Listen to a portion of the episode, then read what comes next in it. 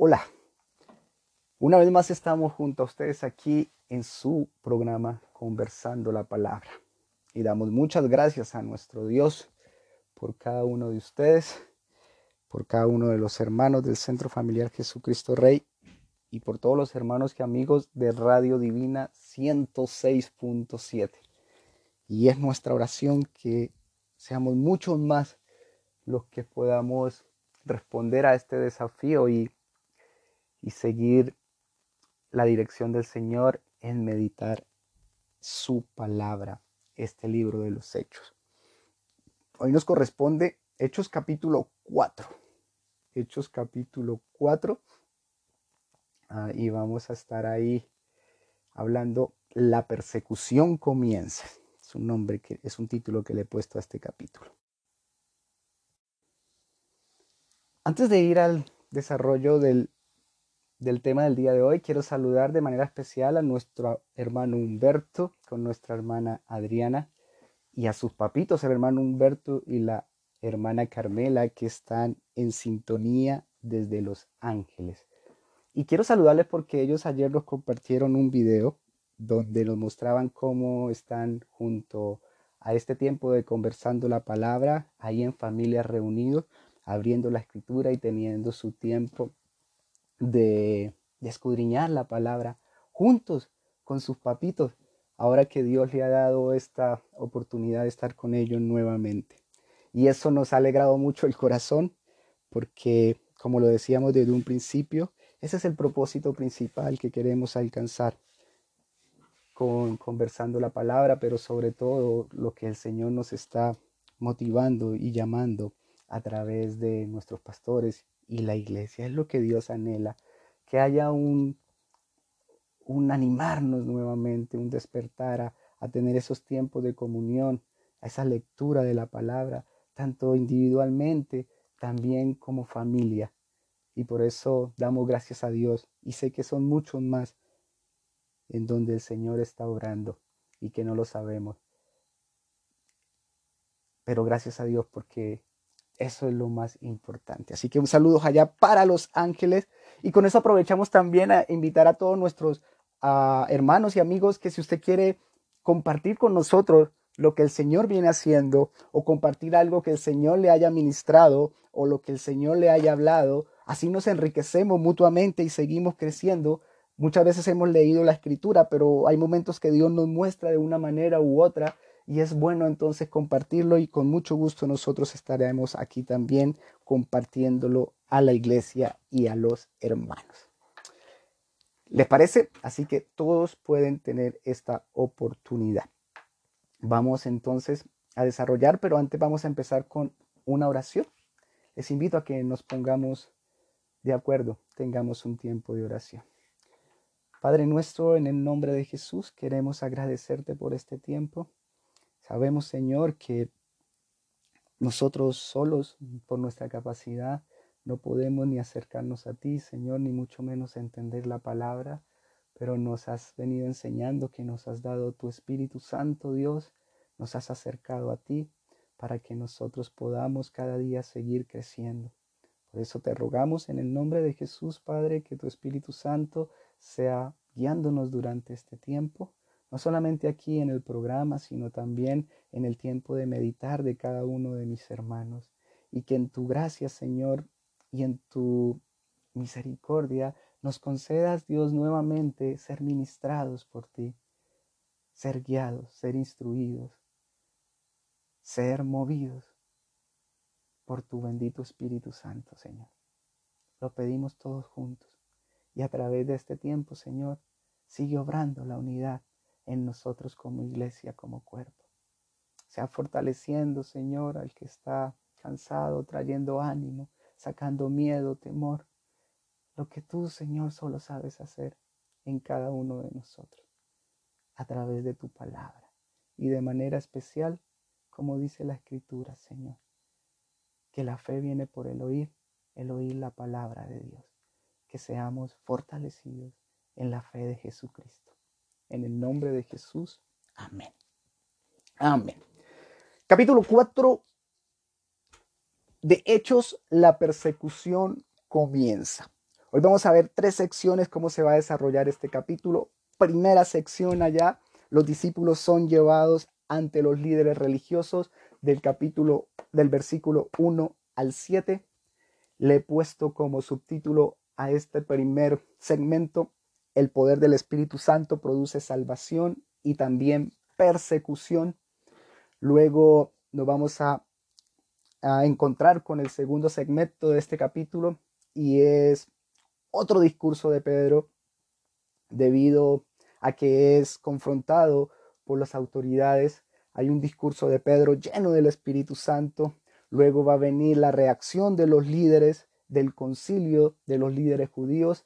Y por último, en esa segunda sección va a haber la respuesta de los apóstoles y del pueblo. Esto va a ir ahí del versículo 8 al 22.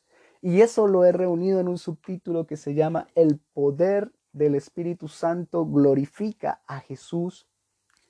Y terminaremos el día de hoy como termina el capítulo, ah, donde los apóstoles están nuevamente con la iglesia, oran, son llenos nuevamente del Espíritu Santo y una vez más Lucas nos hace énfasis, o el Espíritu Santo a través de Lucas, de cómo seguía obrando la iglesia, cómo se manifestaba esta comunión y cómo vivía la iglesia primitiva.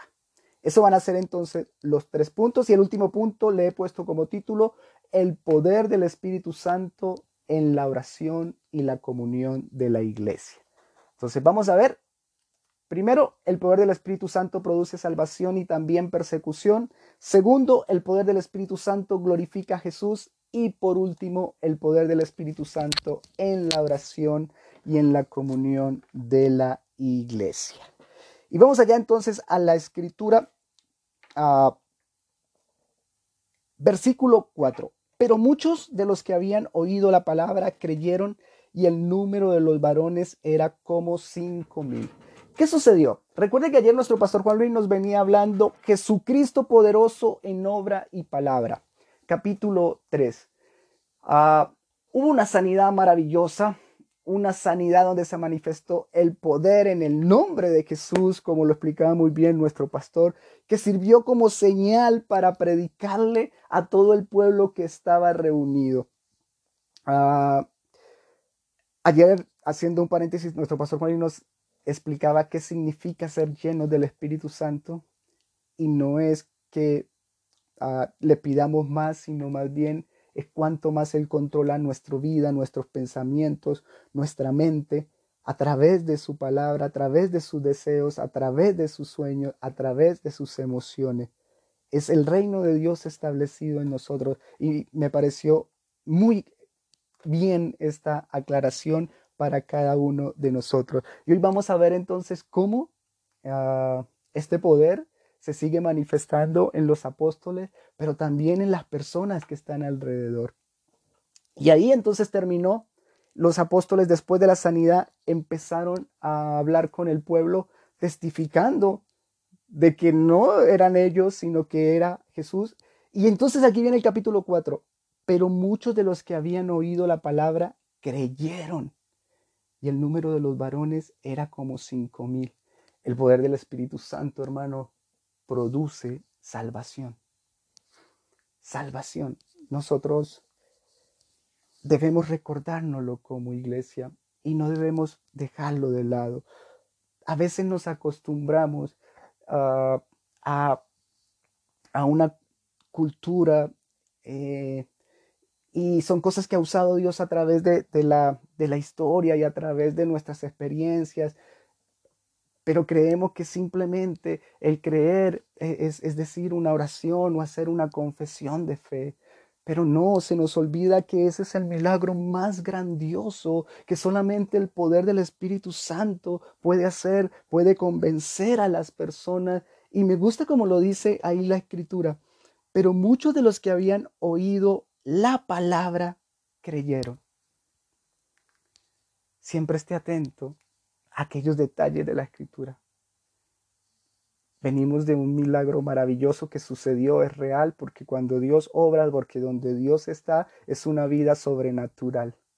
y es una vida sobrenatural aún en las cosas sencillas que nosotros no nos imaginamos. Sin embargo, aquí el Espíritu Santo lleva a Lucas a dejarnos claro que era lo más importante, pero muchos de los que habían oído la palabra creyeron, vieron el milagro y el milagro sirvió porque se manifiesta, porque da testimonio de Jesús, pero inmediatamente Pedro les habló y ellos al escuchar la palabra creyeron.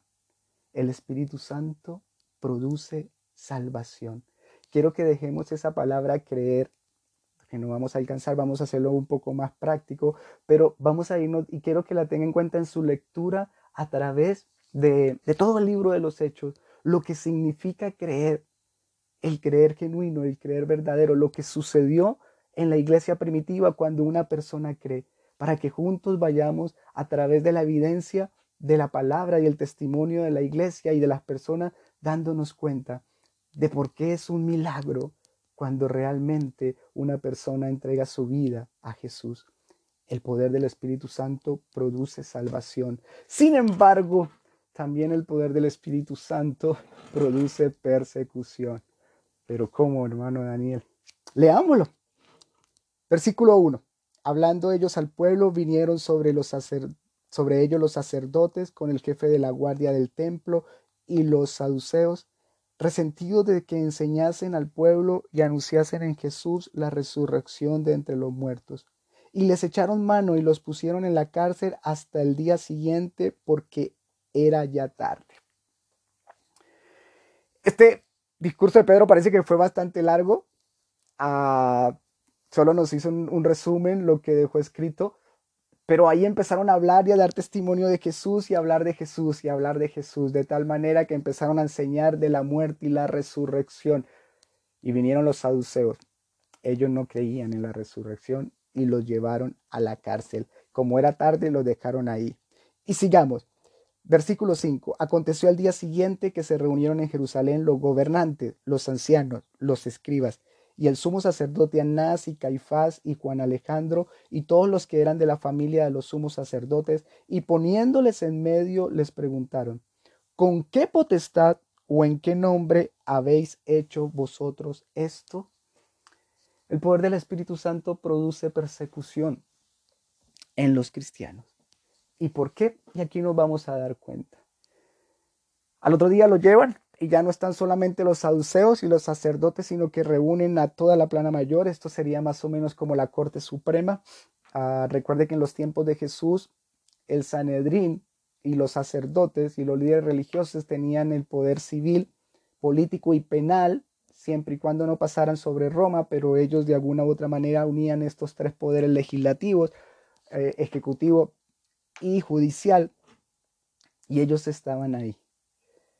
Todo, y esto me llama mucho la atención, los que se dieron cuenta fueron los saduceos que no creían en la resurrección, vieron, eh, se vieron confrontados en las enseñanzas, estaban enseñando algo diferente. Luego se unen con los fariseos, que ya entre ellos no tenían tampoco ah, muy buena relación, pero a veces la maldad del hombre hace esto que el hombre cuando ve enfrentados sus, sus beneficios, entonces se une y olvida las diferencias. Ahí estaban todos juntos. Muchos de ellos tampoco se la llevaban muy bien. Pero no querían perder. Los saduceos ni su influencia ni su poder, los fariseos ni la autoridad. ¿Y cómo nos vemos esto? Miren la pregunta que ellos le hacen. No le preguntan por el paralítico?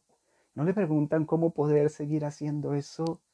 ¿No les importó que este hombre haya sido sanado y que esté glorificando a Dios como no, lo veíamos en el capítulo de ayer? A ellos lo único que le importa es con qué autoridad, porque están pasando por encima de su autoridad.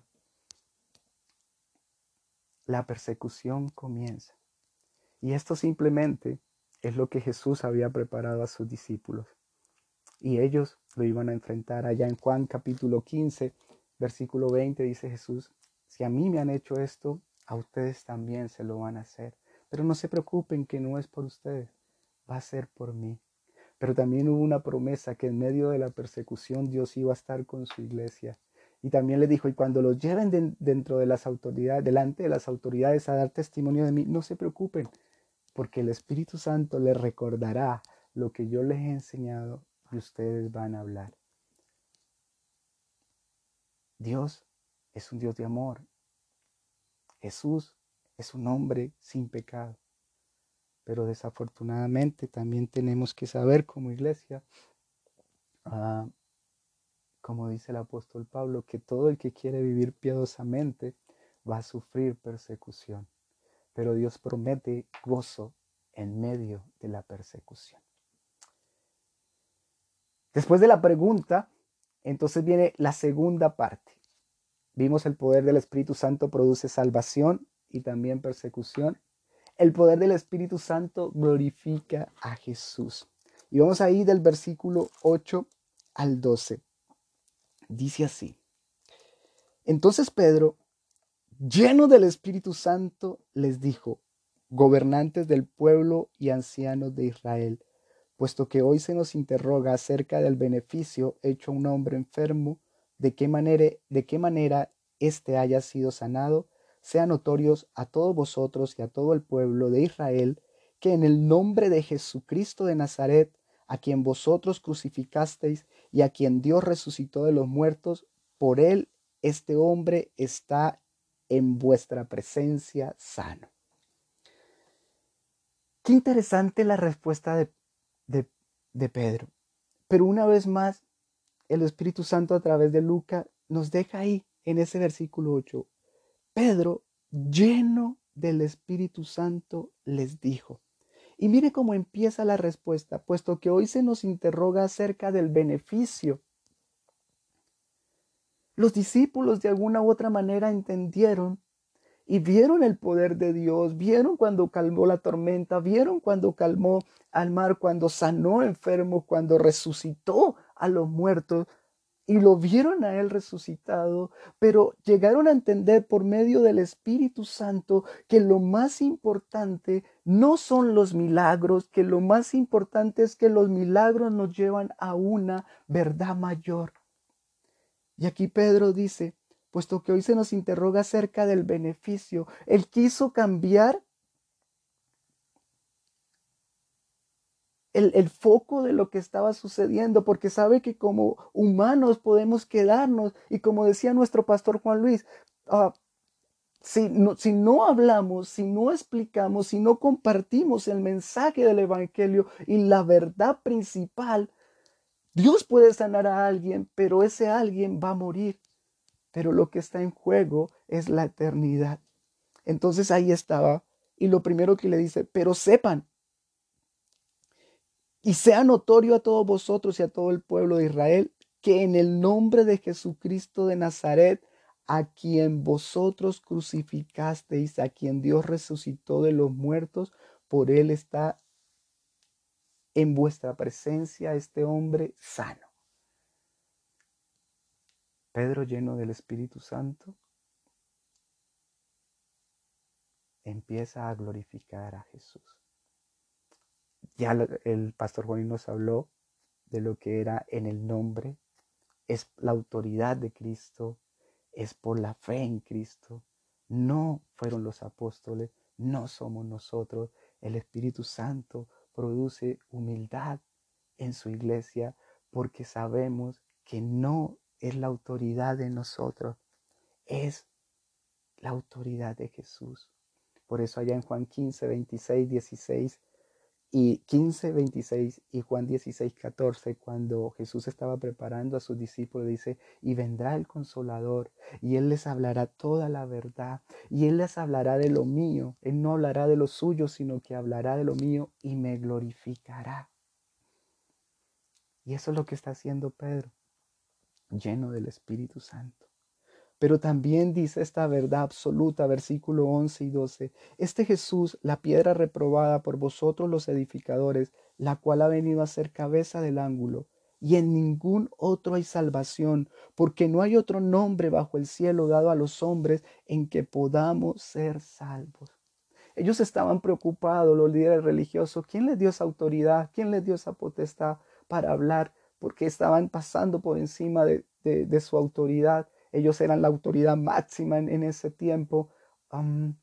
pero Pedro aprovecha este momento para recordar a todo, no solamente al pueblo judío, sino a todos los hombres, que hay una autoridad mayor que solamente es Dios y que en Dios ha decretado, ha establecido un solo nombre bajo el cielo por el cual podamos ser salvos. En ningún otro hay salvación porque no hay otro nombre bajo el cielo dado a los hombres en que podamos ser salvos, solo por medio de Jesucristo. Y aquí una vez más está Pedro lleno del Espíritu Santo, hablando la palabra, compartiendo el Evangelio. No somos salvos por las buenas obras, no somos salvos ah, por nuestros méritos. No, el único que nos puede salvar es Jesús. Y en estos tiempos que son tan delicados y sé que se necesita mucha gracia del Señor y debemos llevar mucha palabra de fortaleza, de consuelo. Y oramos y hemos estado orando como iglesia por todas estas personas, aún por nosotros mismos, que a veces llega la incertidumbre, pero una cosa no podemos evadir. Vemos que el hombre está enfrentado a la muerte y cada uno de nosotros eh, puede caer. Vemos como cristianos, porque Dios no nos prometió es más, Él nos dijo que en el mundo tendríamos aflicción. Aunque Dios nos sane y damos gracias a Dios cuando eso sucede, algún momento vamos a morir nuevamente. Lázaro fue resucitado y volvió a morir. Por eso es necesario entender el mensaje central del Evangelio. No hay ningún otro nombre en el cual podamos ser salvos. Que es lo maravilloso que en este nombre Jesucristo no está viniendo a condenar, sino al contrario, Él deshació aquello que nos separaba. Aunque lo mataron, aunque fue por nuestros pecados, Él vino para perdonarnos, para que nosotros nos pudiéramos acercar a Él y para que pudiéramos obtener salvación.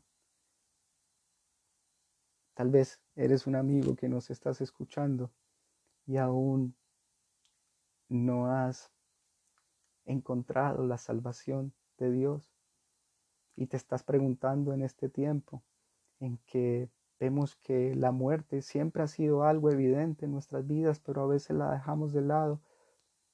Hoy podemos entregarte este mensaje también. Recordarte que Jesús venció la muerte y que todos vamos a morir un día, pero que lo más importante es la vida eterna. Y como dice la palabra, en Jesús, el que esté muerto, el que cree en Él, aunque esté muerto, vivirá. Y ahí está entonces Pedro glorificando a Jesús. Es la única autoridad. No hay nada, no hay nadie, no hay intercesor, no hay mediador, solamente Jesucristo, hombre. Luego de que Pedro nos habla de su discurso, entonces vamos a ver la reacción de los judíos. Entonces viendo el denuedo, versículo 13 de Pedro y de Juan, sabiendo que eran hombres sin letras y de vulgo, se maravillaban y le reconocían que habían estado con Jesús. No solamente a través de su palabra, sino que reconocían el Espíritu Santo glorificando a Jesús. ¿Por qué? Porque hablaban con denuedo. El denuedo es valor es poder, pero no solamente un valor humano, no solamente fuerza ni firmeza.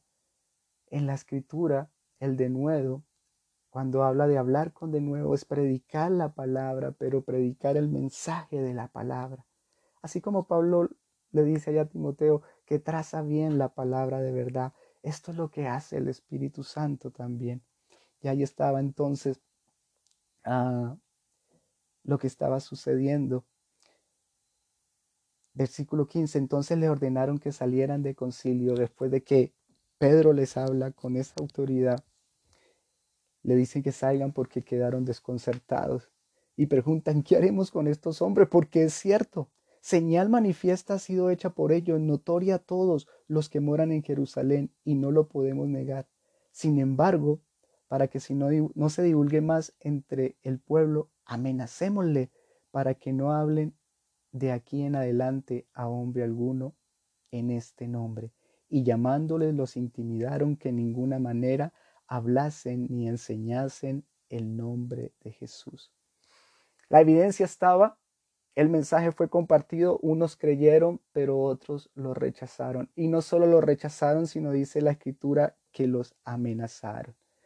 Pero una vez más Pedro, versículo 19, mas Pedro y Juan respondieron diciéndole, juzgad si es justo delante de Dios obedecer a vosotros antes que a Dios, porque no podemos dejar de decir lo que hemos visto y oído. ellos les responden.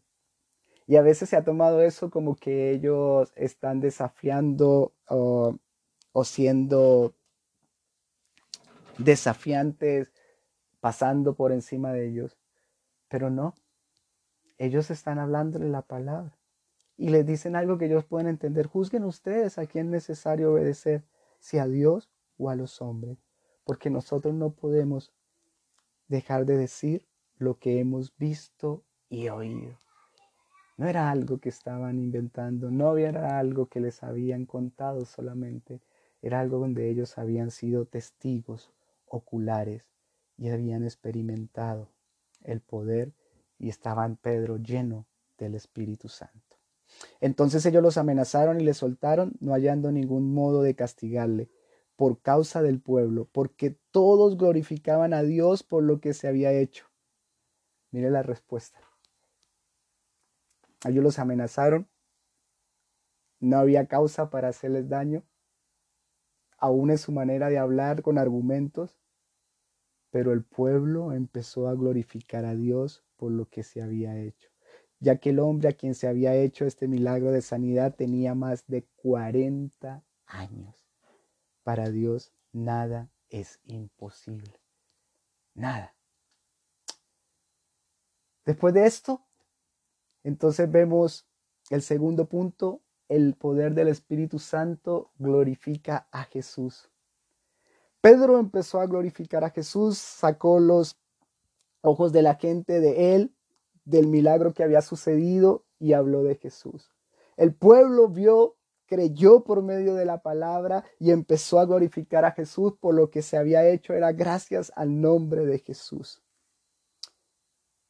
Los líderes al contrario, rechazaron y no quisieron nada, sino que los amenazaron. Después de esto, entonces viene el tercer punto, el poder del Espíritu Santo en la oración y la comunión de la iglesia. Vamos allá al versículo 23 y 24. Y puestos en libertad vinieron a los suyos y contaron todo lo que los principales sacerdotes y los ancianos le habían dicho. Y ellos, habiéndolo oído, alzaron unánimes la voz y dijeron, Soberano Señor, tú eres el Dios que hiciste el cielo y la tierra, el mar y todo lo que en ellos hay. Apenas fueron amenazados, se van con aquellos que habían creído, llegan donde estaban los otros, les cuentan y una vez más en este libro de los hechos nos damos la importancia de lo que genera el Espíritu, el poder del Espíritu y también cómo se manifiesta este poder. Y dice, ah, y contaron todo lo que los principales sacerdotes y los ancianos le habían dicho, versículo 23, y ellos habiéndolo oído, alzaron unánimes la voz a Dios. El poder del Espíritu Santo en la oración. ¿Sabes qué vemos en esta oración? Ellos primero reconocen que Dios es soberano. Dios que hizo el cielo, la tierra, el mar y todo lo que hay. Y luego en el versículo 29 dice, ahora Señor, mira sus amenazas y concede a tus siervos que con todo denuedo hablen tu palabra, mientras extiendes tu mano para que se hagan sanidades y señales y prodigios mediante el nombre de tu santo Hijo Jesús. La oración de los discípulos estaba siendo encarnada la enseñanza que Jesús les había dado cuando les enseñó a orar, que venga tu reino. Ellos no piden para que se acabe la persecución, ellos no piden para que Dios termine y acabe a estas personas, ellos lo único que le dicen, Señor, tú eres soberano, creador del cielo y de la tierra. Solo concédenos de nuevo, Señor, el poder de tu Espíritu Santo para seguir hablando tu palabra mientras que tú, Señor, sigues haciendo señales, maravillas y milagros. El poder del Espíritu Santo en la oración y en la comunión de la iglesia. Ellos no estaban orando solos, los apóstoles estaban orando todos juntos. Y estaban pidiendo a Dios, pidiendo que el reino fuera primero. Ellos sabían que Dios cuidaba de ellos, pero hay un cambio en la oración. Ellos no eran el centro, el centro era Dios y su propósito de que este reino se extendiera, de que Él nos diera la fuerza para seguir adelante. Eso produce el Espíritu Santo en nosotros también. Dejamos de ser nosotros el centro, hemos experimentado el amor de Dios y ahora empezamos a orar poniendo a Dios en el lugar que le corresponde, entendiendo que Él es soberano y que lo más importante es su reino y su voluntad. ¿Por qué?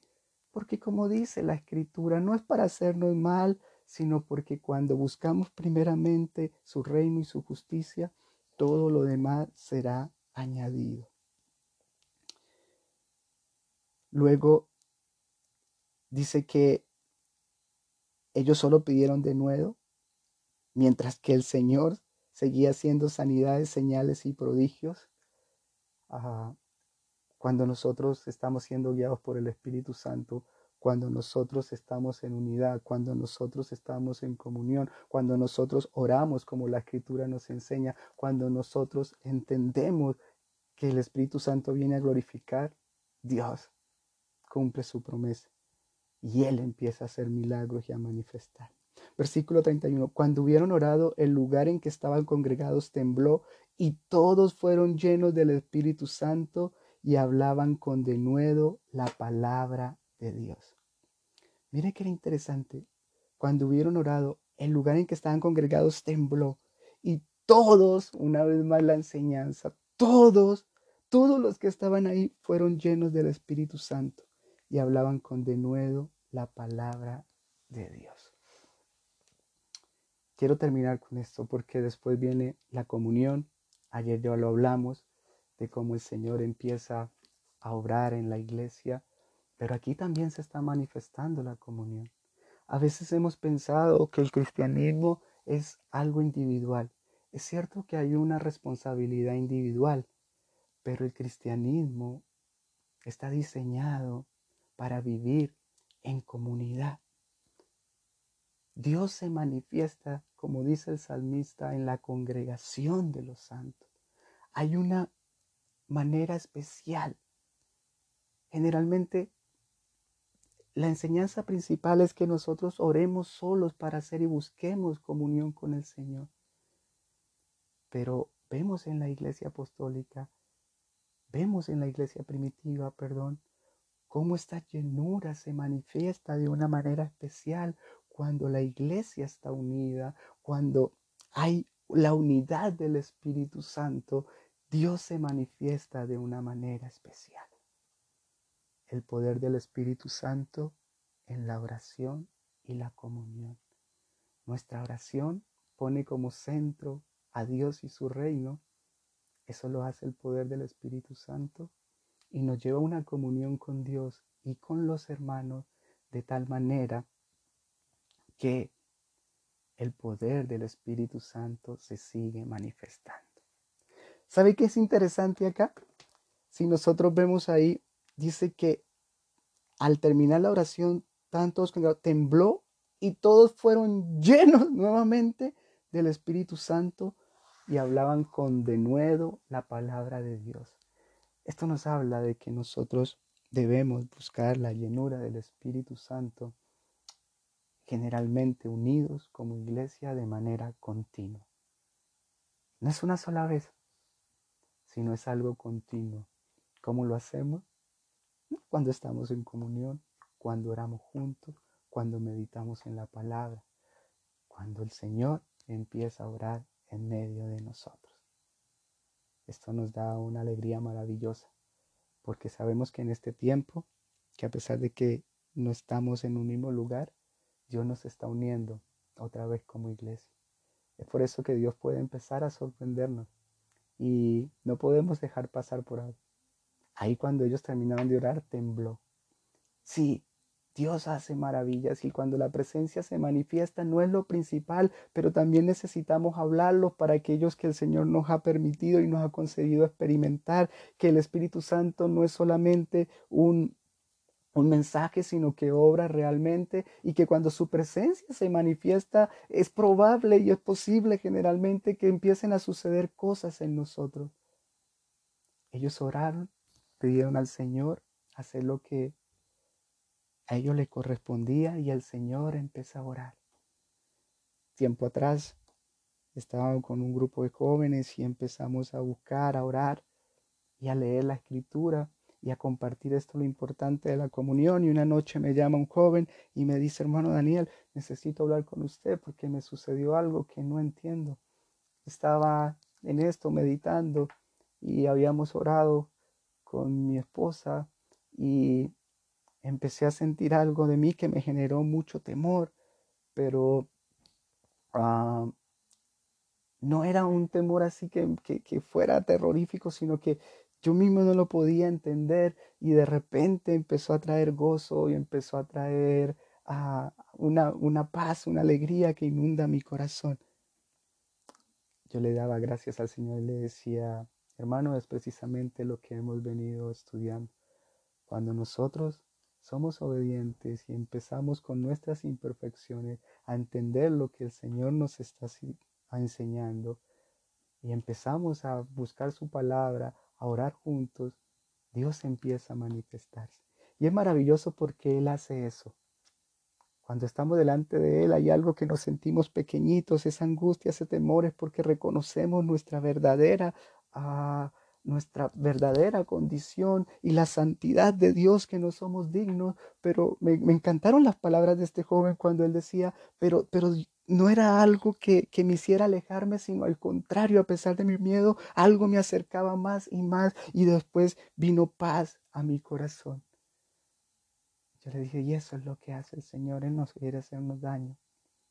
Y el Espíritu Santo empieza a obrar en nosotros y en su iglesia. Dios cumple sus promesas. Sigamos orando al Señor. Y si por alguna razón empieza a experimentar esto, no tenga miedo. Es el Señor el que está orando en su vida. Solo ríndase y déjese guiar en ese momento para que el Señor nos siga sorprendiendo. Que Dios les bendiga. Hemos terminado esta semana. Viene la próxima. Solo vamos en el capítulo 4. Este desafío hasta ahora empieza, pero el Señor tenemos que orar para que nos dé fuerza para seguir unidos. El lunes viene nuestro pastor Juan Luis con el capítulo 5, conversando la palabra, capítulo 5 del libro de los Hechos. Que Dios les bendiga. Chao, chao.